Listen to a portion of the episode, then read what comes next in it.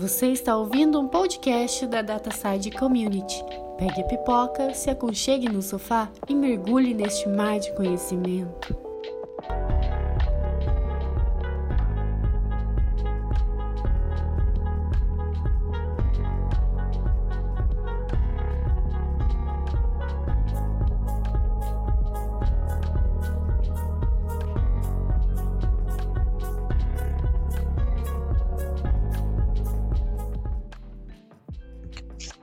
Pessoal, tudo bem? Estamos ao vivo às 7 horas, hoje é dia 15 de setembro de 2021.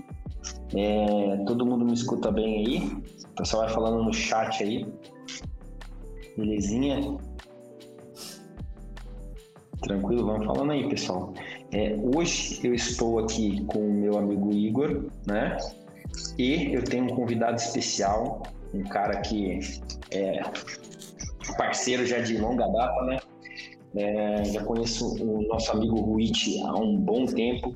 Ele que é gerente sênior de engenharia e gestão de dados na empresa Renner. É, Ruit, seja muito bem-vindo, né? A Renner que é uma loja moda lifestyle, né?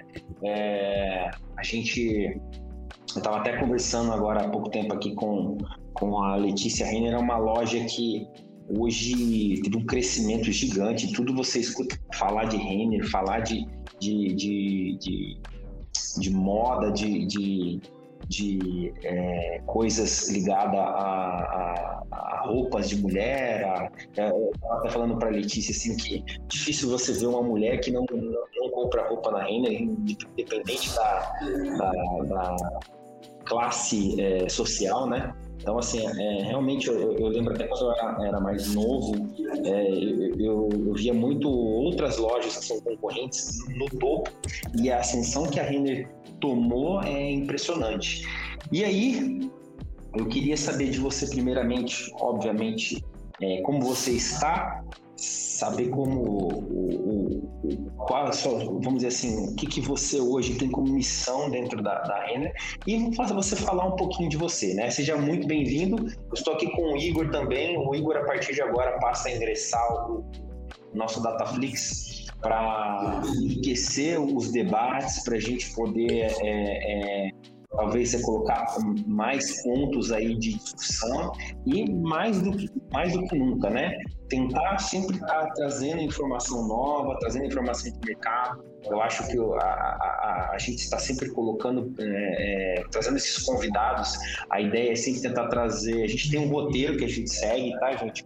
Mas assim, eu sempre falo para eles assim, é importante a gente talvez colocar uma coisa fora do que está no roteiro, porque é o que vocês querem saber em relação ao mercado. A gente, obviamente, vai estar tá sempre tá tentando focar e falar do mundo dos dados, porque esse nosso objetivo aqui: falar de tecnologia, falar de estratégia, de cultura. Então é isso. Fernando, seja bem-vindo tá? Se você quiser falar um pouquinho de você aí, se apresentar, é, fica à vontade. E, e, uma coisa, eu falo pra caramba, como todo mundo já sabe, mas assim, se tiver, se tiver alguma coisa, pode levantar a mão. Tá? É, é, o Igor também já está mais acostumado no dia a dia, né? Mas fique à vontade, tá bom? Seja bem-vindo. Legal, maravilha. Obrigado, Caio. Obrigado, Igor. Boa noite, boa noite a todos que estão assistindo aqui.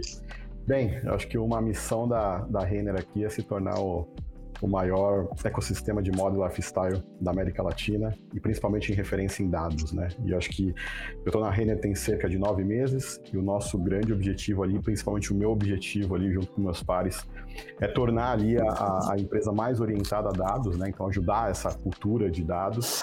E a gente no papel de engenharia de dados tem um grande desafio, né? Que é justamente conseguir consolidar esses dados, reunir esses dados e deixar dados disponíveis para a companhia. É um pouquinho da palavra da moda, do democratizar, mas é bem isso né? Permitir isso para os negócios e tudo. E esses dados têm que ser confiáveis, né? Então hoje eu estou com a parte de engenharia e gestão. Então esse é o grande desafio que nós temos ali. É uma empresa grande, tem, um, tem a lojas Renner, que todo mundo conhece, mas também Kamikado, Yukon, Acha, a Realize e agora a Repassa também faz parte do nosso grupo. Né? Então é um desafio legal, bacana reunir todos esses dados. E falando um pouquinho de mim, acho que comecei como a maioria das pessoas, né? Acho que arrumando o computador, né? Aquela parte de microinformática há muito tempo atrás, fazendo manutenção de impressora. Quem não lembra ali de uma HP é, é 680C, já fiz manutenção de impressora, mas passei por todas as áreas de dados, né? É, todas as áreas de, de, TI, né? E acho que em 2007, mais ou menos, eu fiz um, um projeto ainda na época com ClickView, acho que foi um dos primeiros projetos que teve ali, e acho que o grande, o grande ponto que despertou ali para mim é essa vontade de dados, né? Nessa parte de BI, eu trabalhava numa empresa que era remunerada por taxa de sucesso, né? O Success Fee. E ali foi o grande desafio, né? Como que a gente conseguia tirar maior proveito, né? Relacionar ali o negócio e a gente conseguir trazer o máximo de resultado para a companhia. E os dados ali começou a ser cada vez mais importante, né? A gente deixou de ser uma empresa ali feeling driven para ser uma empresa mais data driven, né? Então acho que esse foi o grande estalo que eu tive e a partir daí sempre muito envolvido nos temas de dados, de arquitetura corporativa. Então acho que foi, foi evoluindo, foi uma carreira muito assim, né? Passando por desenvolvedor, por DBA, acho que normal até chegar mais nesse foco de, de dados mesmo, né? E, o Fernando, uma, uma, uma, coisa, né? Eu, eu, eu, já te conheci muito pela área técnica, né?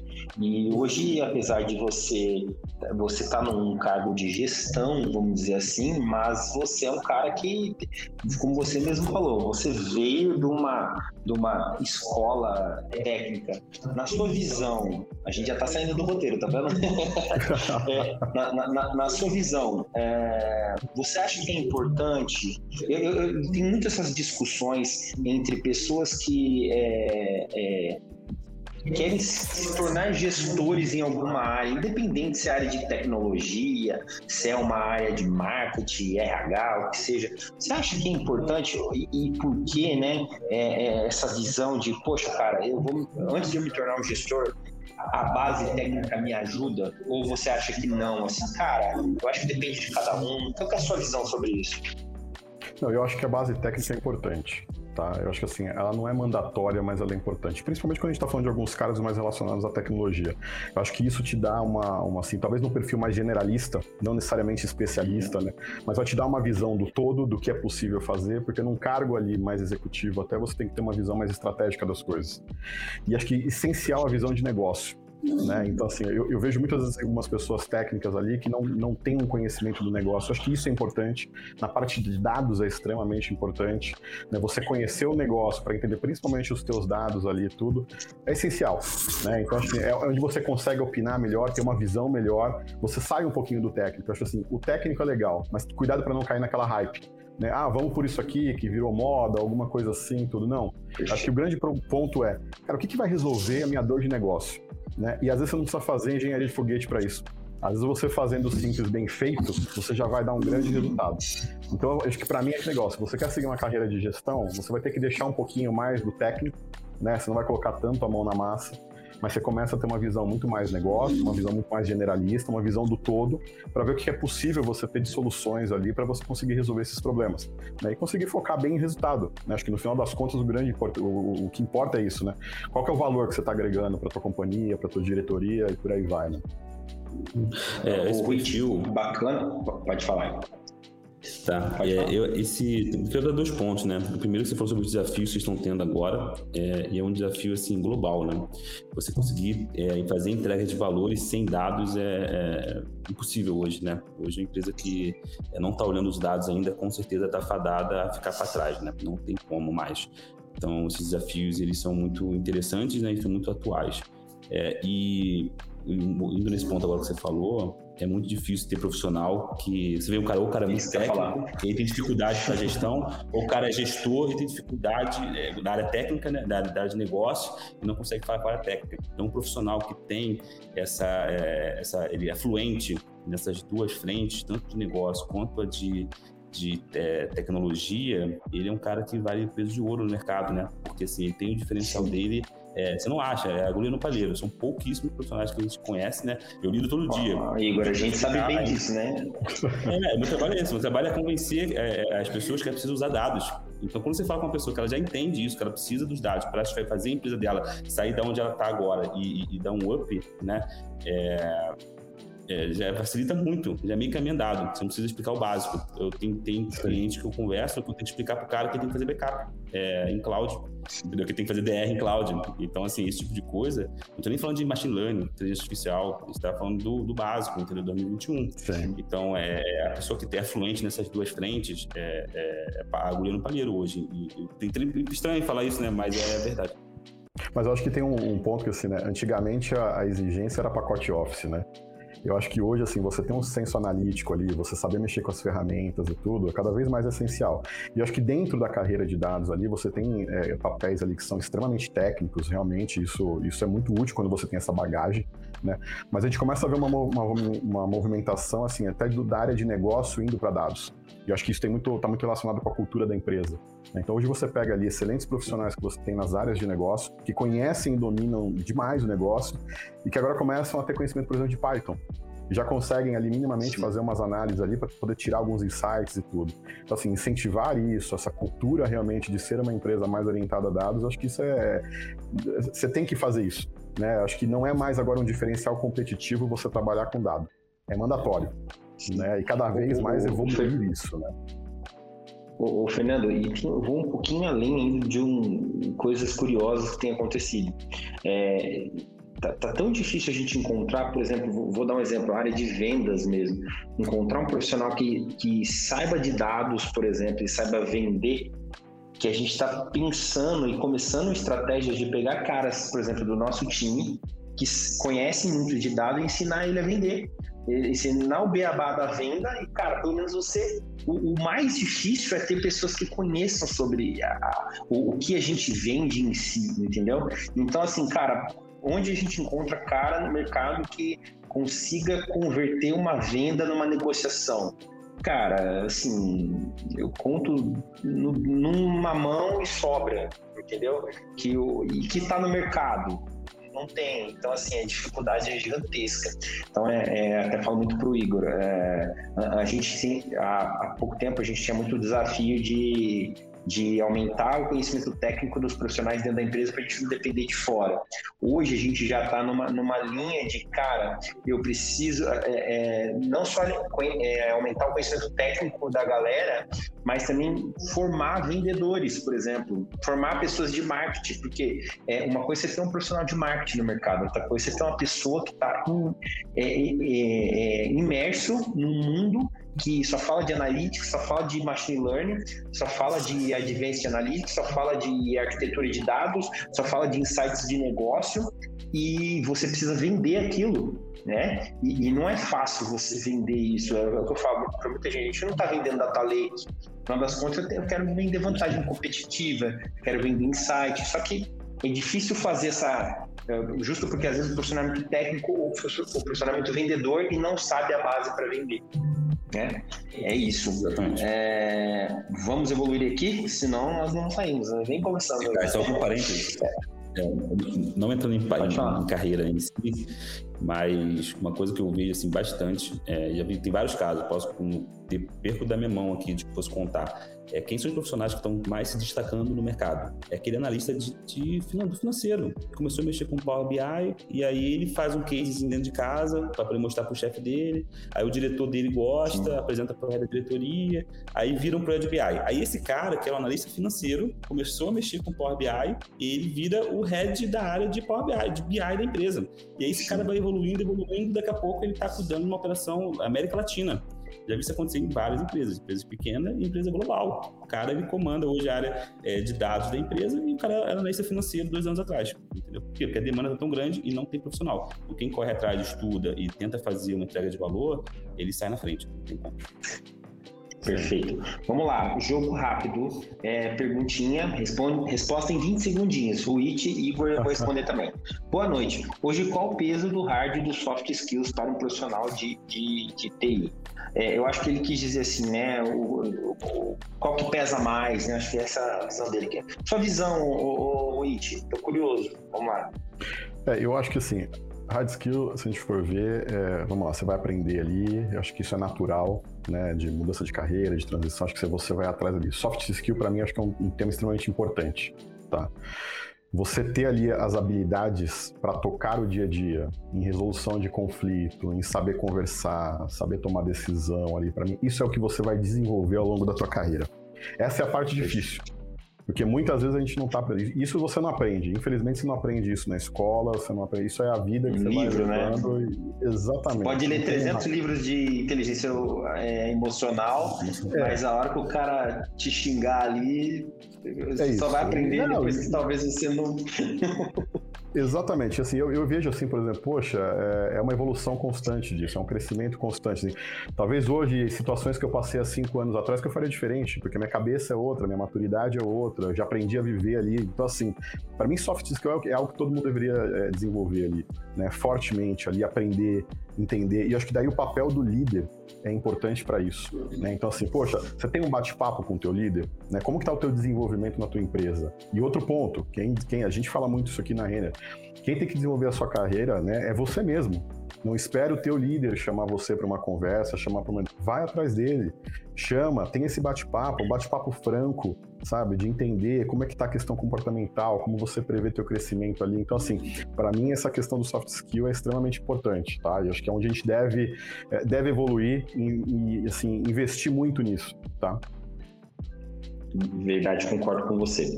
É, Igor, você quer dar um fazer uma rápido aí? É... Oi?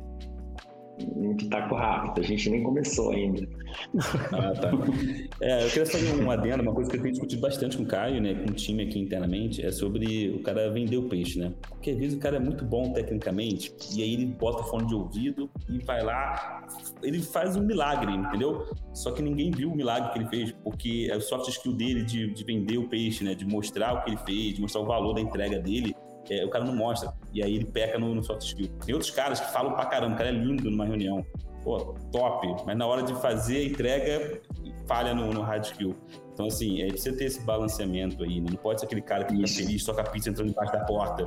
Ele tem que. Fez a entrega, então ele mostra. Quando eu era DBA, é que eu falo direto isso aí, o cara já ouviu mil vezes quando era DBA, eu fazia um tuning, não era, ó, diminuir, diminuir tantas mil logical reads, né, do, do SQL, do, do, da query. Ó, diminuir isso aqui. Para quem conhece isso, eu diminuir. Agora, para o diretor, eu mostrar para ele, ó, reduzir tanto de CPU, isso aqui vai se traduzir em tantos mil no ano. Que eu reduzi que você vai fazer licenciamento. É outro, outro papo? É preciso balancear. Ô, Igor. Falei. Eu diminuí 5 horas de café da sua equipe financeira. É isso. É, o cara entende o que está falando. Entendeu? Não é que eu diminuí, um, matei um quilo cap. Ninguém, metade da pessoa que está assistindo aqui não sabe o que é um quilo cap. Você falar que você melhorou a eficiência e diminuiu 5 horas de cafezinho da equipe no mês, o cara entende na hora, entendeu? Olha lá, vou, vou, vou, comentar isso daqui, ó. O Rafael Bezerra falou assim, o cara que fala é o vendedor. É, é aí que tá, a minha visão, Rafael, todos nós temos que ser um pouco vendedores, entendeu? Porque eu vejo isso muito no dia a dia. Se você depender do vendedor para ele fazer isso, ele não tem conhecimento técnico. Então, ele, ele pode até conseguir é, é, é, é passar mensagem, é, expor o, a, algumas coisas do, do, do, banal, tipo o que eu faço, o que eu vendo, qual é o benefício, mas, por exemplo, você ter a sacada de fazer igual eu já fiz, o Igor já fez, chegar e falar pro cara, olha, cara, isso daqui que a gente fez, tinha quatro caras que ficavam o dia inteiro tomando cafezinho porque ficava o relatório demorando. Isso aqui que a gente fez, a gente a gente eliminou isso. Eu já tomei tapinha nas costas de pessoas chegar em mim e falar assim: Cara, é, você acabou com o meu café. Quando eu tô falando aqui, é verdade. Você acabou com o meu café. Eu já falei isso em reunião. Você acabou com o meu cafezinho, cara. Eu, eu, ficava lá esperando duas horas, ficava batendo papo. Então, assim, isso é retorno. Então, assim, é, todos nós temos que ser um pouquinho, um pouquinho vendedor, entendeu? É, em relação a hard e soft skill em geral, eu, eu vejo que é, você pode ter uma carreira com, com, com, não focar tanto no hard skill, tá? Mas hoje em dia, para você para você se destacar, o soft skill você tem que desenvolver muito, porque a gente vive num meio. Né? Eu, eu, eu fui criado em consultoria, cara. Eu trabalhei muito, desde muito cedo em consultoria de sistema. Então ali, cara, o que eu escutava diariamente, os caras falavam assim, ó 1% é conhecimento técnico, 99% é jogo de cintura. E assim, os caras cabeça branca. E eu falava, caramba. E eu via isso na prática. eu concordo com isso? Não, eu acho que é como o Igor falou, tem que balancear, senão você vira um enrolador que é, eu sempre falo isso, né? Vende caneta sem tinta, né? Vende pro cara, o cara vai descobrir. É. Então a minha visão é assim, eu acho que tem que sim ser balanceado, mas hoje o, o, soft skill ele faz uma diferença gigantesca no seu crescimento como profissional, entendeu? Eu tenho, vejo vários profissionais que são muito bons tecnicamente, mas não conseguem se desenvolver.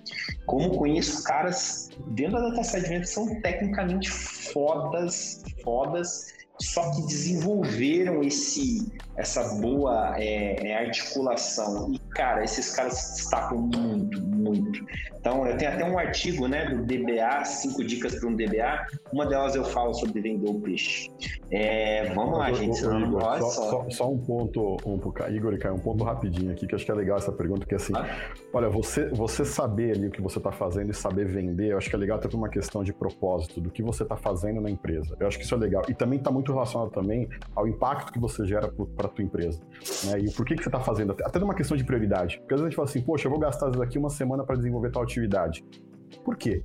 No final das contas, o que, que isso vai gerar de resultado, vai agregar de valor? Que números da companhia vai melhorar? O que, que eu estou fazendo de bom? Porque talvez se isso não vai trazer benefício nenhum, você não deveria nem fazer. Né? E daí você, inclusive, tira isso da tua prioridade, até porque a gente sabe, tem muita coisa para fazer e o tempo é curto. Os braços também, né? Então, acho que, assim, isso é legal. Né, é, e isso já naturalmente, né? Até porque quando você vai procurar emprego, alguma coisa assim, uma das perguntas que o pessoal faz é o que você fez lá de legal? Você poderia compartilhar aqui com a gente, né? Da tua experiência, de projetos e tal. É essencial. Eu acho que gera aquele negócio, pô, legal, tô fazendo alguma coisa aqui que realmente justifica eu estar aqui. Então, acho que isso é, isso é importante. É muito mais do que simplesmente vender. Né? Tem, um, tem um propósito é. por trás disso, né? E, essa é a palavra que eu estava esperando para falar, propósito. Se o seu propósito está alinhado com o propósito da companhia, você precisa mostrar isso. Porque não tem nada, você está fazendo, ninguém está vendo o seu propósito, você está fazendo entregas Sim. que estão alinhadas ao propósito, né? É isso. Perfeito, gente. Vamos em frente aí. O Leandro até comentou aí, falou que existem muitos profissionais excelentes, mas que não estão sendo vistos. Mas isso é culpa da gestão? Não. Saber se vender não é um pecado. Eu vejo que pessoas não gostam, porque são chamados de marqueteiros. Ah, acho que isso está mudando muito. Acho que esse, esse, papo de que ah, o cara, é, acho que está acabando isso daí já. É, as pessoas precisam sim adquirir. É, como você falou, é, é, só parar de falar de vender e falar, cara, propósito, eu tô, eu tô me alinhando à organização. As pessoas precisam saber que eu existo e o que eu estou fazendo, né? É, a vida é assim. Mas vamos em frente, gente. Fernando, vamos lá, meu amigo. Conta aí uma curiosidade sobre você. Assim, a gente sempre faz essa pergunta aqui, é alguma coisa que você faz que você acha que poucas pessoas fazem, que você acha estranho, ou que. Não sei. Dá? Fala aí pra gente. Cara, pergunta difícil essa, poxa. Mas não sei, acho que talvez uma curiosidade, assim, acho que eu tenho um, desejo muito muito louco, assim, de. Acho que tá difícil agora para fazer uma transição de carreira, mas de ser piloto de Fórmula 1. Né? Acho que se eu pudesse, eu, eu, eu, eu, largava a área para poder ser piloto. Mas acho que na atual circunstância aqui é melhor ficar em dados que. Acho que eu piloto melhor os dados do que um carro de Fórmula 1, entendeu? Você tem, você, você tem algum hobby assim, por exemplo, corrida mesmo, tem vontade de correr?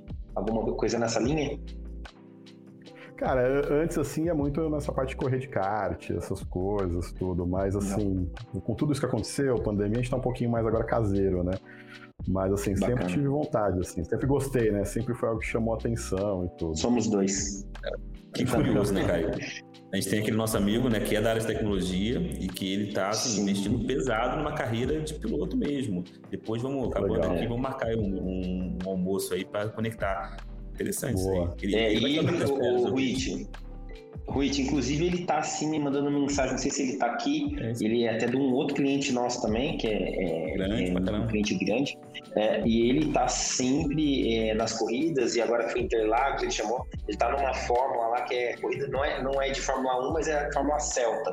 Inclusive tá lá, que a gente patrocine, é, assim, é bem bacana. Eu tô bem animado, assim, legal, legal que você falar, assim, muita vontade disso também. Pandemia também travou algumas coisas, mas é, é, algo que futuro próximo. Eu gosto muito de kart também. Um dia que você vier para cá para São José, a gente vai no Coronel antes. Aí a gente vai primeiro no kart e depois a gente vai pro Coronel. É melhor, é melhor.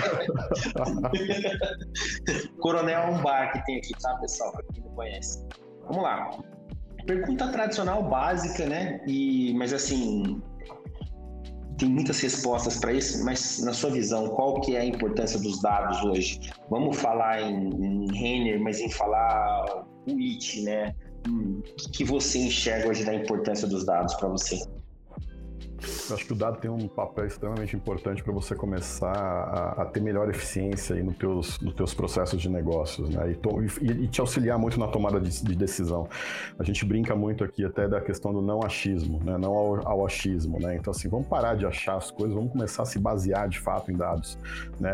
E acho que também tem uma maturidade importante de entender que às vezes aquele número não é tão bom como a gente pensava, né? Então, gente trazer isso para a mesa e, e, em cima disso é, você poder colocar ali ações para poder melhorar. Então, assim, acho que é, o benefício que você pode né, fazer, seja um dashboard ali para te dar um direcionamento melhor, tomar uma decisão ali, quanto você usar um pouco mais de, de modelos ali, de machine learning, essas coisas, para poder, em aplicativos, e conseguir tornar as coisas mais automatizadas, é, tomar ali uma decisão de uma forma melhor, com base nesses dados. Então, assim, para mim, acho que é extremamente importante. E quando você pega a cadeia de valor de diferentes segmentos, né, eu trabalhei já no segmento de energia, a gente tinha muita oportunidade ali, agora no segmento de varejo, então você também tem na cadeia. Então, acho assim, quando você começa a pegar isso, acho que você tem uma, uma grande oportunidade. E até em questão de misturar tecnologias, né? Ah, um RPA, um RPA, né? A robotização ali com um modelo também. Então, acho que esse é o grande ponto. Acho que hoje tudo é baseado em dados. Né? Então você não pode mais tomar decisões ali pelo que você está achando. E agora a gente começa a ter complexidade, né? Por exemplo, você fala que no varejo, uma questão de personalização. Como que a gente se comunica melhor com o nosso cliente? Né?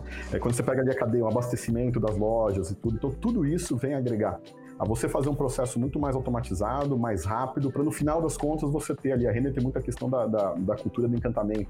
Como que a gente encanta melhor o nosso cliente? Então, acho que o uso de dados em todas essas partes assim vai ajudar muito nisso. E acho que para qualquer empresa, independente do setor, seja o setor financeiro e entre outros que nós temos aí. Ô, ô Fernando, e, e, vamos lá, né? A Renner é cliente da DataSide, né? A gente trabalha já em parceria em projetos aí, em vários projetos. E uma coisa que a gente percebe é exatamente isso, né? Que a Renner hoje é uma empresa que está 100%, assim, se ela não, hoje ela não está com, da maneira que ela quer com os dados, ela está totalmente, é, é, poderia dizer até vidrada, né? Ou assim, é, apaixonada, não sei, mas assim, tá, fica claro que a estratégia da Renner, né? Uma, uma, uma, uma, poderia falar que era uma loja de roupas, né? Focada 100% no dado. É, é isso mesmo, é, assim, eu digo agora como um fornecedor, né? A gente percebe isso por tudo que vocês vêm fazendo, por tudo que a gente está envolvido e, e, aparentemente assim a gente vê a alta gestão, né? Assim, os caras querem respirar dados mesmo, cultura de dados mesmo. É isso. É isso, é isso. Eu acho que tem um patrocínio lá desde o nosso presidente, que fomenta muito o é tema. Né? A Renner ela investiu agora também na questão da diretoria de dados, então a gente tem uma estrutura hoje parruda, eu, meus pares ali, nosso diretor. Então, assim, eu acho que isso é importante, né? Você ter esse patrocínio, né? Mas também é importante o nosso papel aqui de estabelecer essa cultura para a companhia como um todo. Né? De fato, conseguir prover essas informações. A gente tem, por exemplo, uma gerência sênior ali de insights, onde trabalha muito junto com o negócio para poder achar é, é, oportunidades. Tem nosso time de Data Lab ali que faz o desenvolvimento de produtos de dados também, que uma vez aquela hipótese ali validada, a gente cria isso para automatizar, para já colocar em produção. Então, assim, tudo isso é extremamente importante. Então, assim, esse patrocínio é muito bom. E, e como eu disse, a, a Renner tem hoje o desafio de se tornar o maior ecossistema de moda lifestyle da América Latina e referência em dados com isso. E a gente acredita que a gente só vai conseguir Legal, chegar lá realmente com isso. E é algo conjunto. Né? É, é acho que uma das coisas também que a gente tem que, que, que tirar assim, né?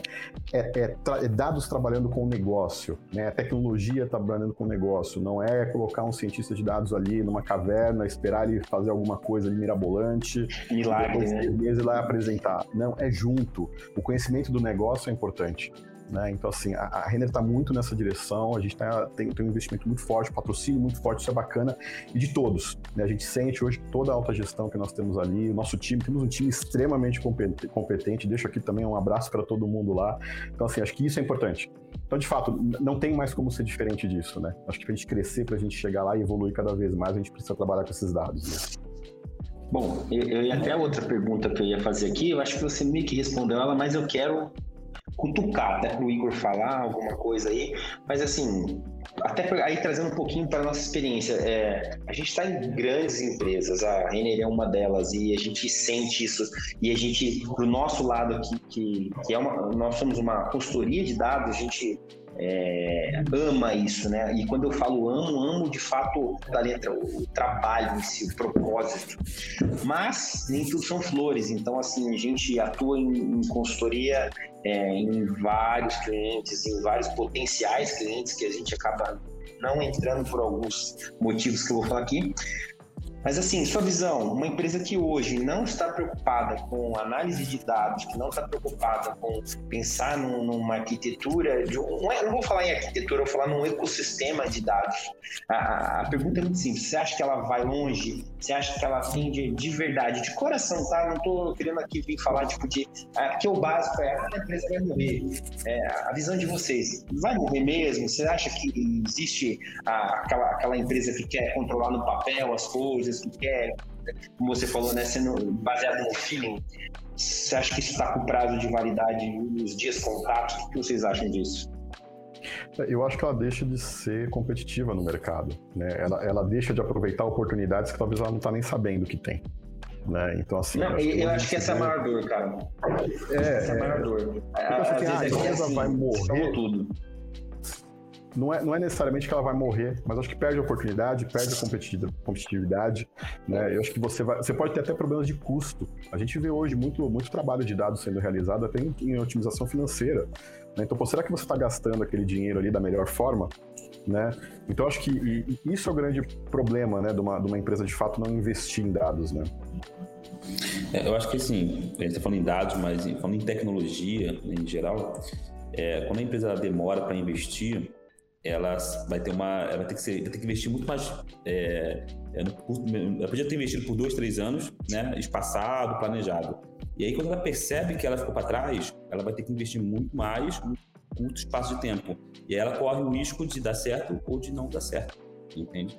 Então, assim, eu vim do meio de pagamentos, né? E no meio de pagamentos eu percebi isso. Algumas empresas, elas tiveram uma inovação tão rápida, assim, do dia para noite.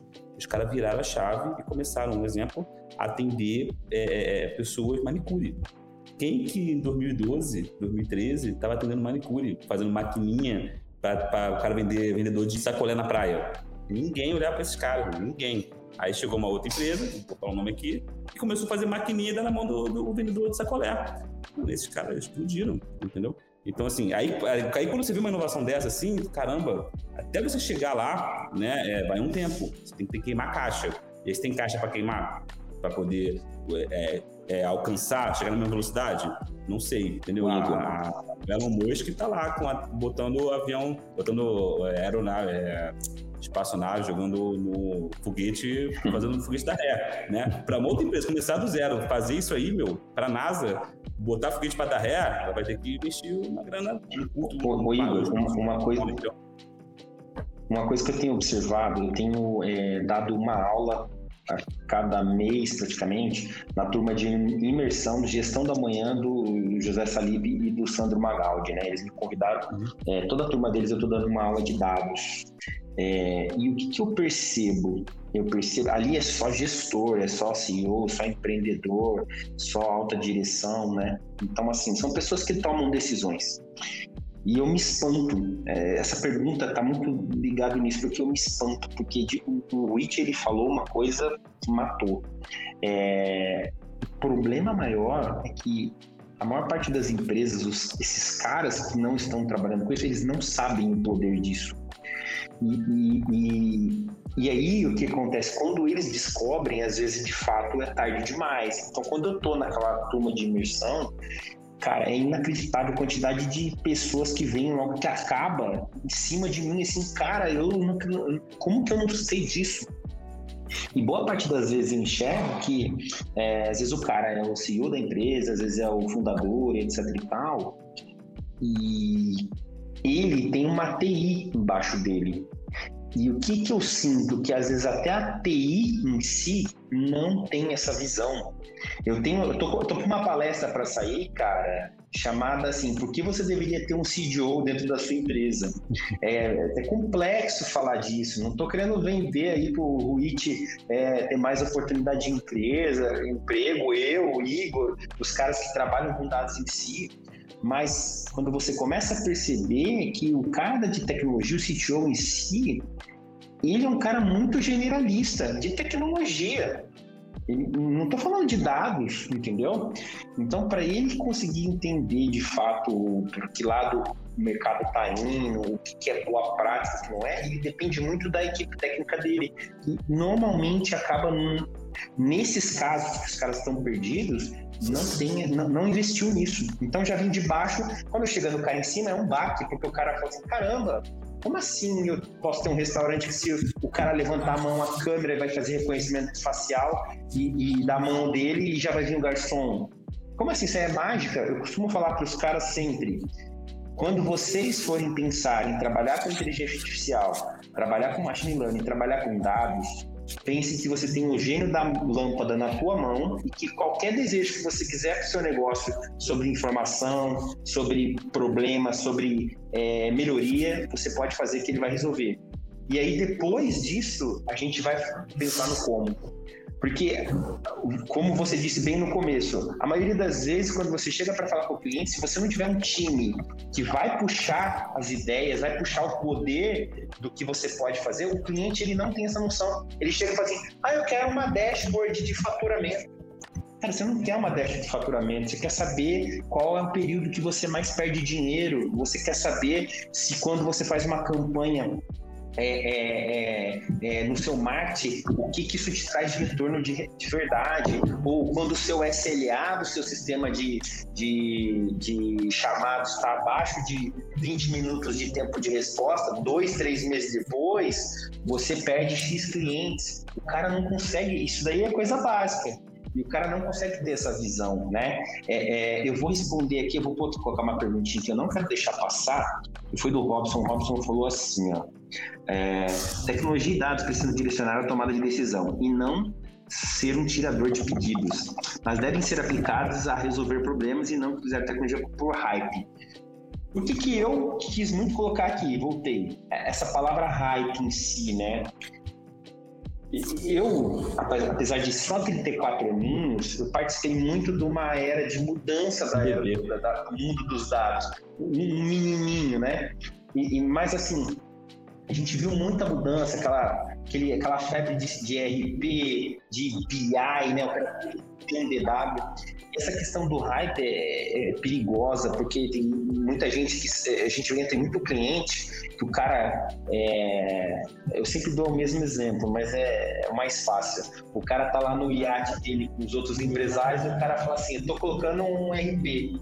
Porra, eu também vou colocar. Eu tô colocando BI, também vou colocar. Sim. Cara, a moda agora é data lake. Vou botar um data lake. É lake house, é data mesh, é isso. É então, assim, é muito importante a gente também é, é, saber aquilo que a gente precisa para o nosso negócio, obviamente. Eu sempre falo muito assim: a gente precisa saber o que a gente precisa do negócio de uma forma que eu consiga escalar, eu consiga desenvolver, mas eu não, não preciso comprar um, um, algo que é, não é necessário para mim simplesmente porque é a moda do mercado. Tem que olhar para o negócio. O que, que atende o meu negócio, né?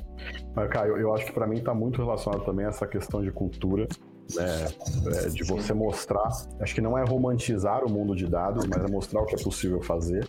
Né? Não é que tudo que é fácil nem nada, mas assim, às vezes com coisas simples você resolve ali problemas complexos. Acho que é, é ter essa, essa, essa cabeça, né? E, e, concordo totalmente com o que o Robson falou, inclusive um abraço para o Robson aqui, um, grande amigo. E, e assim, é, eu, eu, vejo muito essa questão da, da, do uso de dados, porque assim, é, para mim entra também a questão do soft skill, por exemplo, né? Porque como que você chega para uma pessoa que já está naquela área há 15 anos, fazendo sempre daquela forma, e você fala, olha, agora eu vou colocar um modelo preditivo aqui, que vai inclusive dar uma assertividade melhor para o teu processo. Então é difícil.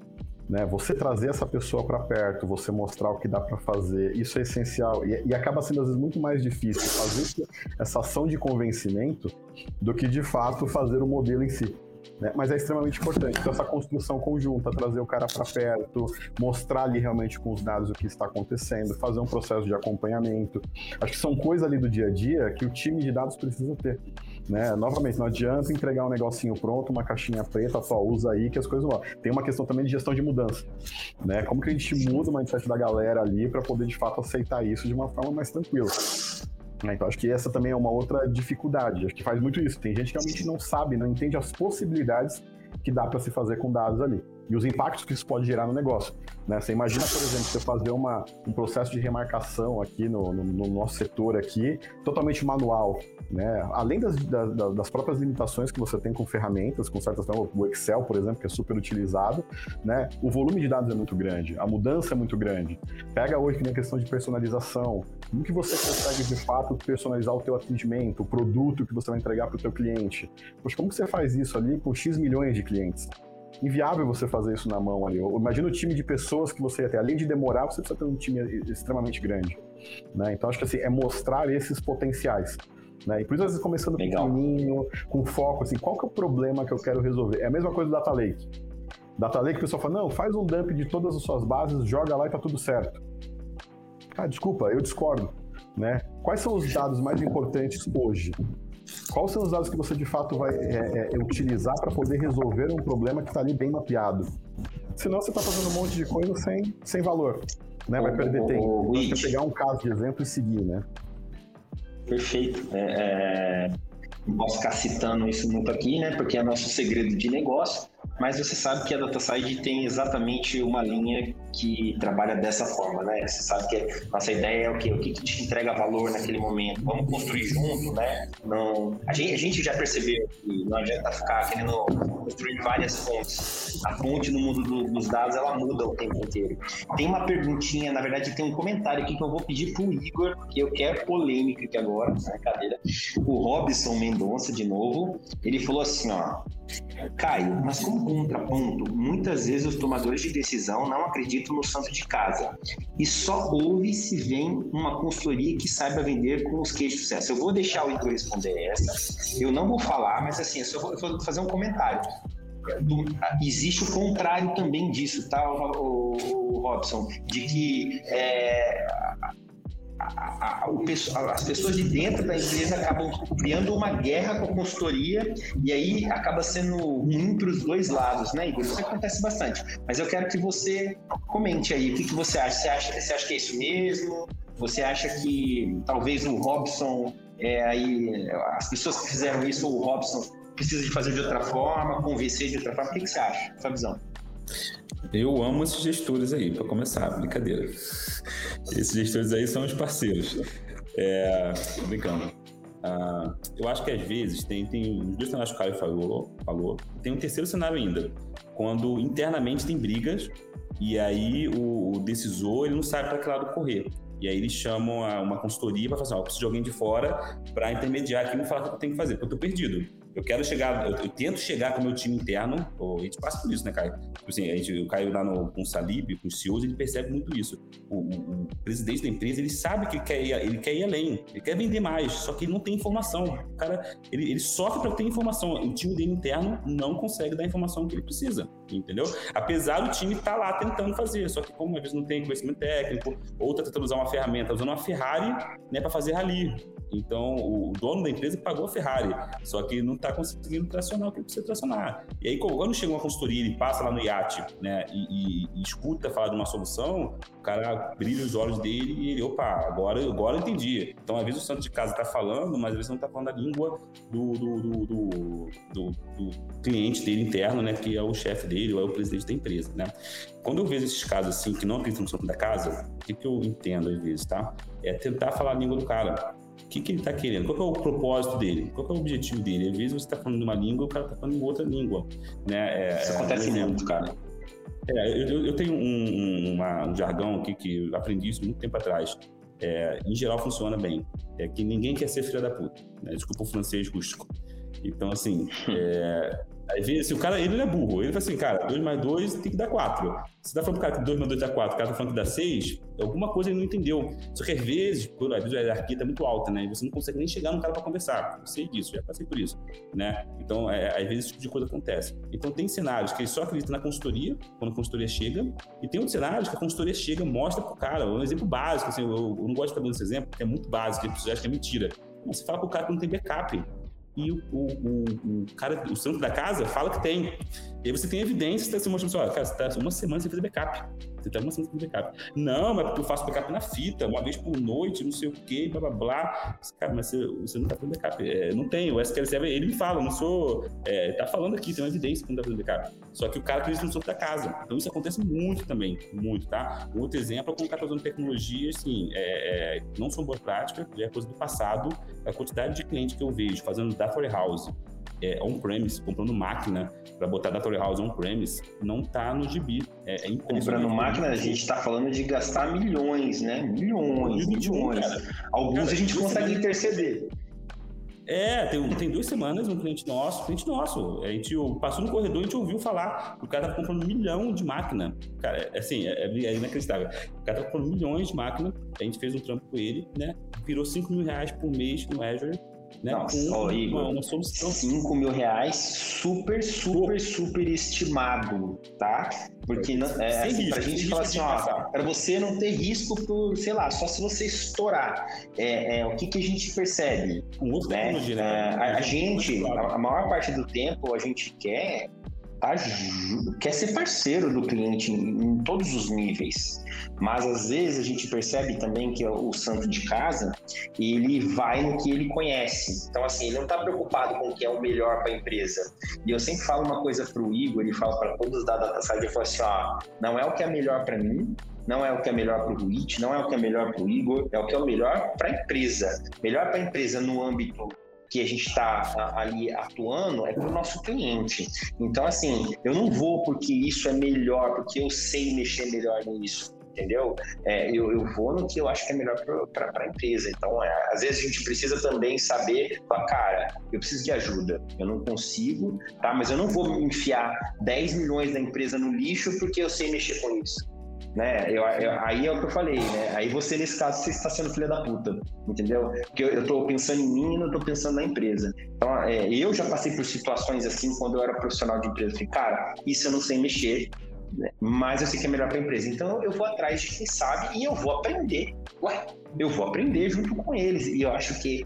Isso é motivador, é o, né? O, esse é o motivador, mas o que a gente encontra no mercado é o contrário em alguns pontos. Não é sempre, mas a gente encontra muito. O cara olha e fala assim: não, é, eu quero manter embaixo do braço, e aí que é a dor que eu falei lá atrás, ele vende pro diretor, pro CEO, etc., que aquilo que é o melhor, e aí o cara não tem conhecimento para poder é, é, debater. Então, quando o cara chega num, numa aula é, de dados, do, do, do, gestão do amanhã, o cara olha e o cara fala, pô, eu fui tapeado.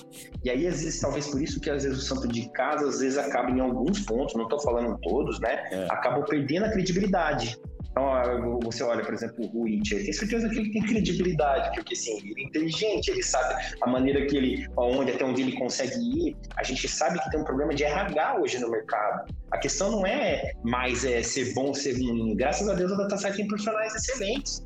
E, e, tem um problema de RH. Pô, para a gente montar um time hoje para atuar dentro de uma única organização, custa muito dinheiro e para você conseguir esse time é muito difícil para não dizer que é impossível, né? Então, assim, hoje as consultorias elas têm que servir como apoio. Eu não sou a favor, por exemplo, de terceirizar toda a área de dados de uma empresa e ficar. Eu acho que tem que ter os focal points, tem que ter o trabalhar em parceria, gente. É, eu sempre falo assim, a gente se torna parte do cliente, a gente é parceiro, a gente está junto. O IT vê isso aí, outros clientes que estão aqui na, na live sabem disso, a gente trabalha dessa forma. E eu acho que é isso, eu acho que é, os dois lados aí é, prós e contras, né? É, acho que é isso, né, gente? Robson. Mais coisa que... É, só confirmando, só dando adendo aí, Robson, que fez um outro comentário, o que você falou tá corretíssimo. Isso acontece pra caramba também. Tem muitos caras que o, o Santos de casa tá falando que tem que fazer o backup. E aí o dono da empresa não quer fazer backup, não quer pagar mais. Já vi isso várias vezes acontecer. Aí o que acontece? Não quer, passa seis meses e tem um problema, liga desesperado. Ah, cara, já teve empresa que mandou HD pra gente só vou mandar o HD aí para ver se você consegue recuperar. Cara, eu não sou recuperador de dados, eu não, não faço o isso. O Robson tá falando aqui que, que ele não é esse cara, tá? Ó, e assim, não, tá claro, é isso aí, mestre. Você, a gente entendeu, mas você deu o gatilho pra gente pra, pra falar. É... Vários cenários. É você, que bom. E, e, de fato, ele falou aqui, o Rich, que tem muitos é, decisores péssimos. Sim. E a gente sabe que tem mesmo. Tem, e às vezes assim. Só que o que, que eu acho, tá, gente? Esses decisores péssimos tendem a morrer no mercado. Ou vai morrer porque vai morrer mesmo, morrer de, de velhice, ou porque vai ser substituído, porque hoje, no mundo que a gente está, tomadores de decisões que não olham para a tecnologia, por exemplo, que a gente também passa por isso, acredite ou não, que acham que a tecnologia ainda é custo, esses caras vão morrer no mercado, não tem jeito, são tomadores de decisões que que tende a morrer. Mas vamos lá, gente, senão a gente não. É, é, Fernando, eu, eu, isso aqui é uma coisa que eu já sei, já, já tinha você como uma referência disso, né? É, falar um pouquinho sobre governança em si, tá? Governança de dados. É, é, eu acho que, cara, para eu não falar para você que é o assunto que eu menos vejo pessoas falarem, eu, assim, eu, eu acho que é, cara. Eu acho que, assim, é, a governança, do, é minha opinião, tá? Eu acho ela muito negligenciada em, nos quatro cantos do mundo, tá? Eu, eu, vejo a galera falar pra caramba de arquitetura, de fazer isso, de fazer aquilo, de processar petabytes, mas falar de governança em si, falar de, de, de fato, né, é, é, é de data-driven de verdade, assim, é, ao pé da letra, eu vejo poucos fazendo. E eu, você, para mim, já era uma referência nisso, em relação à governança de dados. O que, que você tem a dizer sobre isso? O que, que, o que, que você hoje é, é tem feito, né? É, eu sei que você já, já, já trabalha em algumas coisas, inclusive Microsoft aí, que a gente tem te apoiado, inclusive. O que, que você acha disso? Tá. Primeiro, acho que você está totalmente certo na visão de negligenciado, né? Eu lembro em 2019 eu fiz uma palestra um pouco sobre dados ali, onde eu questionei as empresas, tinha 20 empresas mais ou menos de diversos setores ali, e eu perguntei quantas tinham BI, praticamente todas responderam, quantas tinham time de analytics, algumas ali responderam. Quando eu falei, alguém, quem tem time de governança de dados? Né? Ninguém levantou a mão. Né? Então, assim, de fato, hoje não é assim. Posso dizer que hoje melhorou bastante pela questão de LGPD né? Porque a, a governança de dados ajuda bastante nessa parte da LGPD. Não que ela seja responsável pelo tema, mas ela acaba suportando. Então, assim, é importante? É, de fato. E tem um ponto dentro, quando você fala de gestão de dados ali, de uma das disciplinas, é a parte de qualidade. Né? Então, assim, como que você está medindo isso? E que isso, inclusive, é um fluxo muito forte ali de PDCA, de melhoria. Então, aquele negócio, a gente fala muito, entrou lixo no modelo, vai sair lixo no modelo. É isso, nada funciona automaticamente, não existe. Então, assim, como que a gente faz isso funcionar da melhor forma? Então, poxa, será que eu estou olhando o dado desde a hora que ele nasce lá no transacional? Né, quando eu faço a minha coleta aqui, estou fazendo um processo de melhoria contínua, e lembrando, não é a área de gestão de dados que arruma ela orienta as demais áreas envolvidas ali para que isso é, é, funcione. Então, quando você pega ali várias é, é, visões que você tem ali dentro de, de, de, qualidade de dados, poxa, completude, acurácia, tudo isso, você está olhando para isso? Então, assim, isso é essencial, entre outros temas de governança. Então, assim, hoje aqui na Renner, né, a gente começou um, uma iniciativa ali com o Purview, né? O, o Purview já é uma solução que a gente tem ali no Azure. Ela já faz toda a varredura para a gente, né? Dentro do Lake, é, dentro de outros bancos. Faz também uma conectividade on-premise também, se for preciso. Ela te dá então já uma visão, né? Um dicionário técnico do que você tem, te permite fazer a parte do, do dicionário de negócio né? E te faz também a classificação desses dados. Então você consegue definir ali, poxa, o que é um dado sensível, por exemplo, um CPF, um nome, e já classifica. Então ali já é uma forma de você começar a olhar para isso. Ele tem a parte de ciclo de vida. Então tudo isso já é essencial e nos dá uma, uma visão. Então, por exemplo, hoje no Lake, por exemplo, a gente tem de fato dados sensíveis. O Porview ele nos auxilia a identificar quais são essas colunas, o que são esses campos que a gente tem ali, para, por exemplo, aplicar um mascaramento. E garantir que a gente não está tendo essa exposição de dados. Então, assim, é, é uma ferramenta extremamente importante e o tema gestão de dados é muito mais além do que qualidade. Né? Então, assim, como estão suas políticas, a forma de utilização, como que você é, é, é reduz até custos. A gente fala, pô, de redundância de dados, se você tem que ter ali um repositório único, garanta que esse repositório único também não tem o mesmo domínio de dados várias vezes ali dentro. Cada um criando a sua visão do mesmo dado. Então a governança ela vem muito forte para isso. E infelizmente, a gente acaba muitas vezes negligenciando. São poucas as empresas que têm uma área forte de atuação nisso. Né? Controle de metadados. Como que eu garanto, por exemplo, que aquele dado é único? Que aquele dado de cliente, por exemplo, ele é único? Né? Principalmente quando você fala de multi-empresa, tudo. Então, acho que você garantir isso é extremamente importante. Eu, eu vejo hoje uma movimentação muito mais forte com relação a isso. Não talvez tanto quanto eu gostaria. A gente tem muito software hoje bom para auxiliar isso, embora não seja só o uso de software, tem muito processo muita definição, né? Mas de fato é uma, uma, uma, uma jornada longa ali. E a gente acaba se perdendo na correria do dia a dia, naquela, naquele processo de tem que dar resultado ali, fala, pô, não, não dá valor a isso. Mas depois isso vem, né? Depois cobra lá na frente. E às vezes é ruim, porque às vezes você já está com um ambiente aqui grande, complexo, e você aplicar a governança é complicado. E é que negócio, dado ali confiável, dado assertivo, vai te ajudar em um monte, um monte de coisa no teu processo de análise, né? Aquele dado confiável. Eu, eu brinco assim, para mim tem duas variáveis quando a gente fala de dados. É dado disponível e dado confiável. Ponto. Né, assim, busque sempre essas duas variáveis aqui que você vai conseguir dar um grande passo hoje já na sua empresa. É, Fernando Wick já deu uma aula aí, né? Já deu uma aula aí, né? É, é, já tá, fica o convite, cara, é, para você vir aí, talvez não no Dataflix, mas fazer o, o, o, a gente tem o DataCast, que já é mais técnico, e você fazer uma palestra sobre governança, falar um pouquinho do Purview também, falar de Microsoft, né? Vamos, vamos, vamos fazer isso. Sua experiência aí com o Purview, o que, que você tem sentido? Esses são poucos os, os, nossos clientes mesmo que têm utilizado, vocês são um deles. O que você está sentindo? Ah, não, não vou pedir para você dar uma nota, porque eu, eu acho que mas assim, o que, que você está sentindo dele? É, a ferramenta está é, tá, tá aderente, te, te, ajuda, ou você acha que tem que evoluir? O que que, qual que é a sua visão?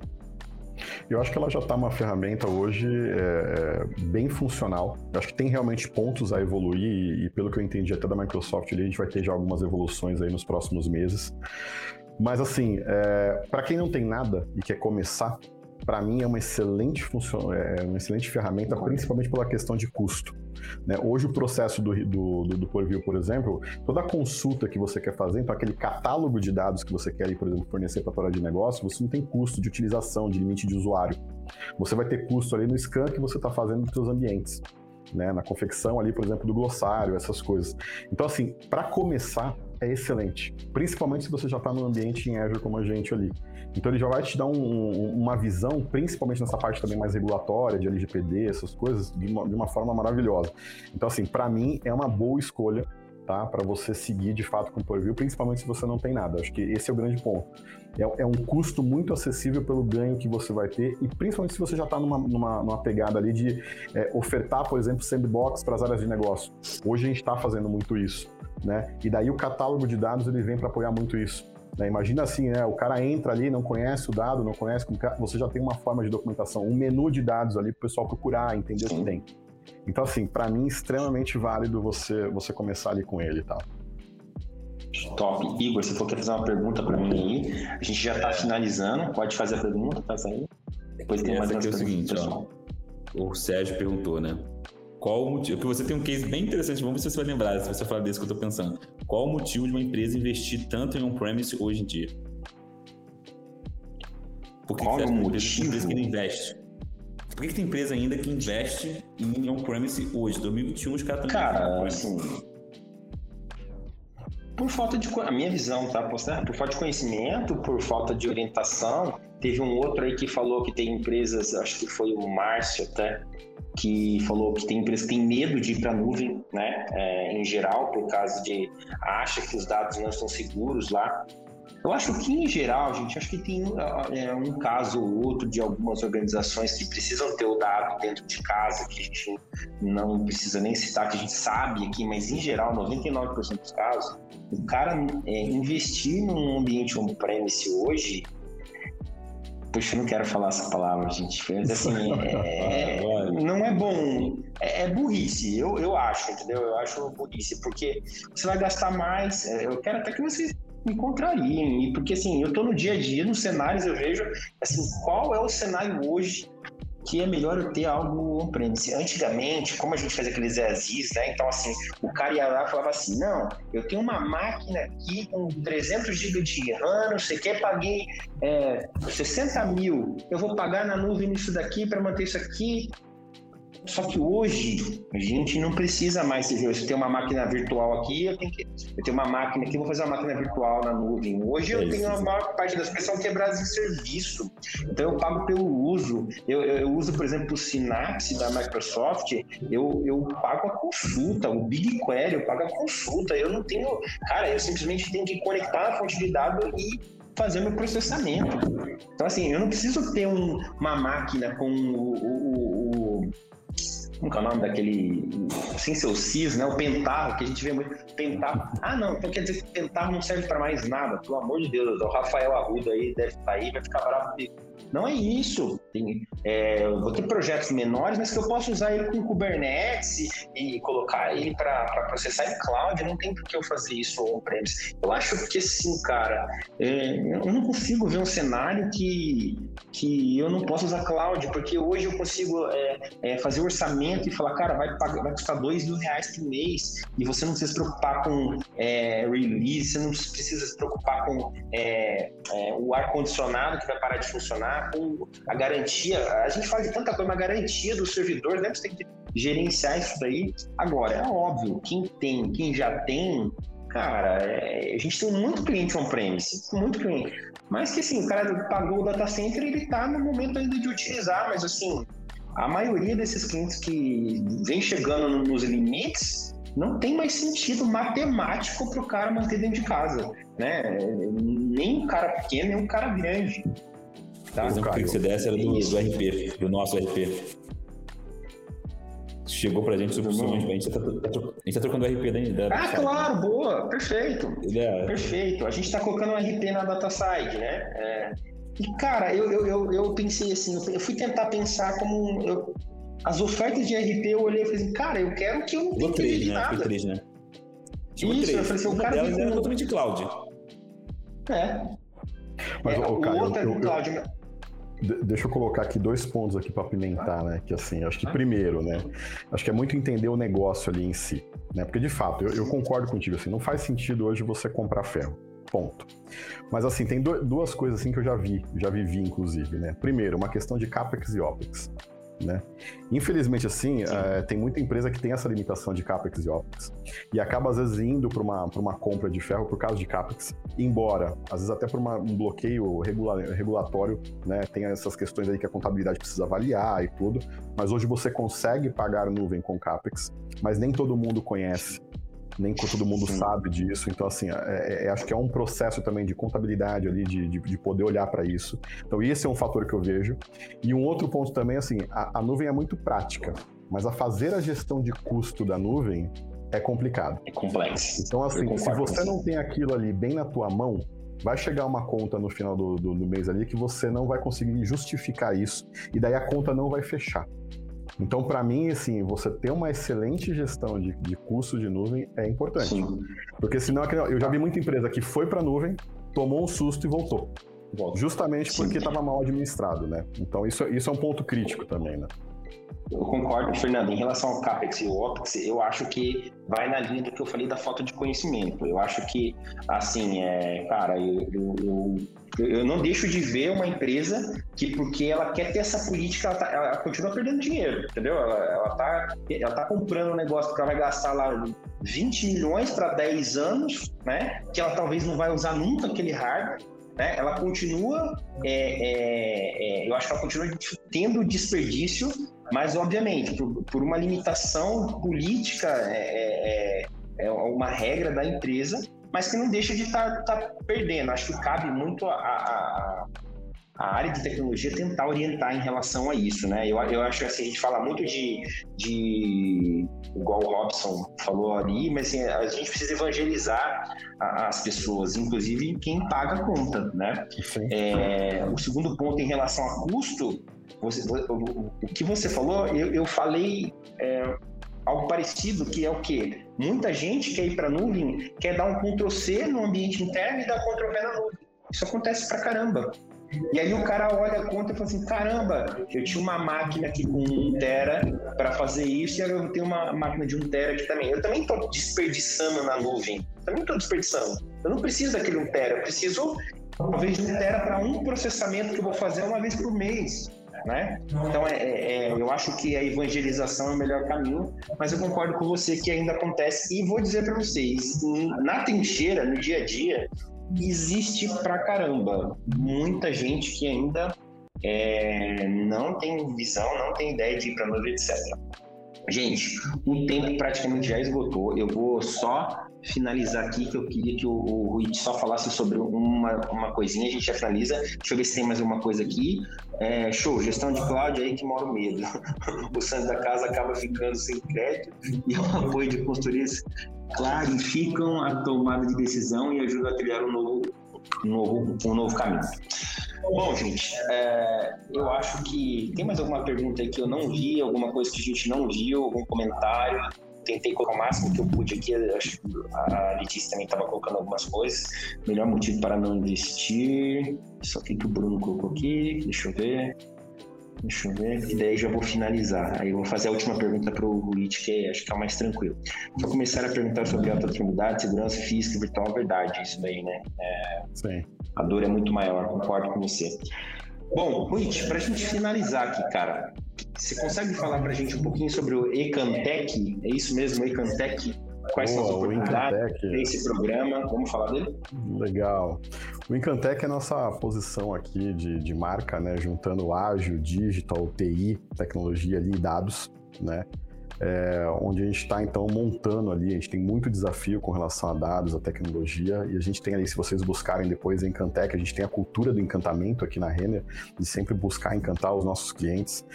E aqui fica o convite para quem quiser fazer parte do nosso time, procura lá no LinkedIn, Encantec da Renner. Tem todas as nossas vagas ali de TI, de dados. Se alguém quiser né, tirar alguma dúvida sobre o que a gente está fazendo aqui, como que estamos fazendo, o que estamos utilizando, tenho meus contatos também, tenho o LinkedIn, fiquem à vontade para me procurar ali para conversar e tudo.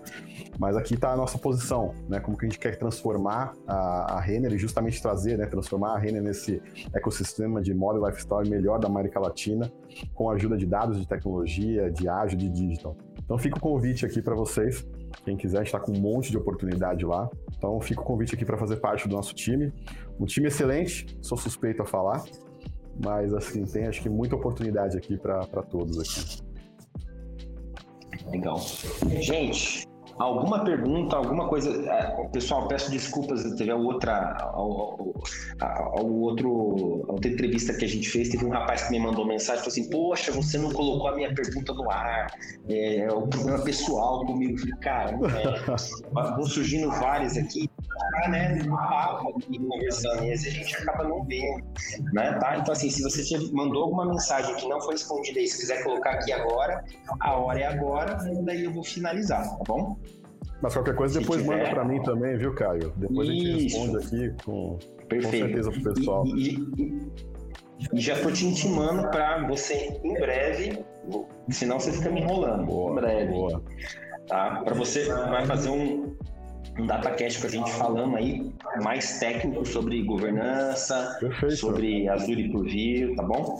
É, Witch, Cara, muito obrigado, tá? Eu quero te agradecer por, por, por você disponibilizar o seu, o seu, é, seu escasso tempo, né, para estar tá aqui com a gente. Eu sei que você tem uma vida muito corrida, né? a gente está no dia a dia, a gente sabe como que é. é. Quero te dar parabéns pelo por onde você está. Eu já te conheço de outros carnavais, né? É, pela sua trajetória, pelo conhecimento que você tem principalmente por você ser um cara que eu sempre falo muito isso, você é um cara que é, tem um conhecimento técnico muito grande e é um cara que fala super bem, é um cara que se expressa super bem e que com o papo foi fluiu de uma forma muito bacana. Agradeço demais aí, agradeço a Renner também, né, por é, permitir que você esteja aqui conosco. E é isso, eu espero você em breve, tá bom? Com certeza, já está aceito. Obrigado pela oportunidade, obrigado pela parceria. A gente também acredita muito nessa parceria, que ela evolua cada vez mais. Acho que estamos com, com o parceiro certo também para evoluir cada vez mais nessa parte de dados. É um prazer e espero, quem sabe, né, uma temporada 2 ali do Dataflix aqui participar também. Obrigado mesmo pelo convite. Vamos fazer, convidar mais gente. com certeza. Igor, quer dar uma palavra aí para finalizar? Fechado. É, pessoal, quem ainda não segue a Side aí, não tá lá nos canais, segue pra você ficar sabendo quais são os próximos. A gente vai estar tá, semana retrasada, se não me engano, né, cara? A gente estava aqui com o CTO do Banco Pan, né? Tem uma, uma, uma, agenda já extensa, mais na frente aí, só, a gente vai trazer só pessoa fera aqui, né? Assim como o Witch hoje. Então, assim, segue lá para você ficar por dentro. Senão você vai, quando você olhar, já passou. Aí já era. Tem o bom estar tá aqui para você poder fazer a pergunta. Essa é a ideia. É isso aí, segue os canais da DataSite no LinkedIn, Instagram, Facebook, a gente não, não tá lá, mas a gente não, não tá dando tanta força, mas assim, é importante, tá, pessoal? Raulzão tá aí, gente boa, Raul, parceiro de longa data também. Guilherme, gente boa, Evandeg, muita, muita gente aí. Pessoal, obrigado por tudo, tá? Agradeço vocês, uma, um ótimo fim de noite para todo mundo e até a próxima. Abraço, tchau. Obrigado, gente. Tchau, tchau. Se você gostou deste conteúdo, não se esqueça de nos seguir aqui e nas redes sociais. Compartilhe com os amigos e fique ligado para mais podcasts. Pensou em dados? Pensou DataSide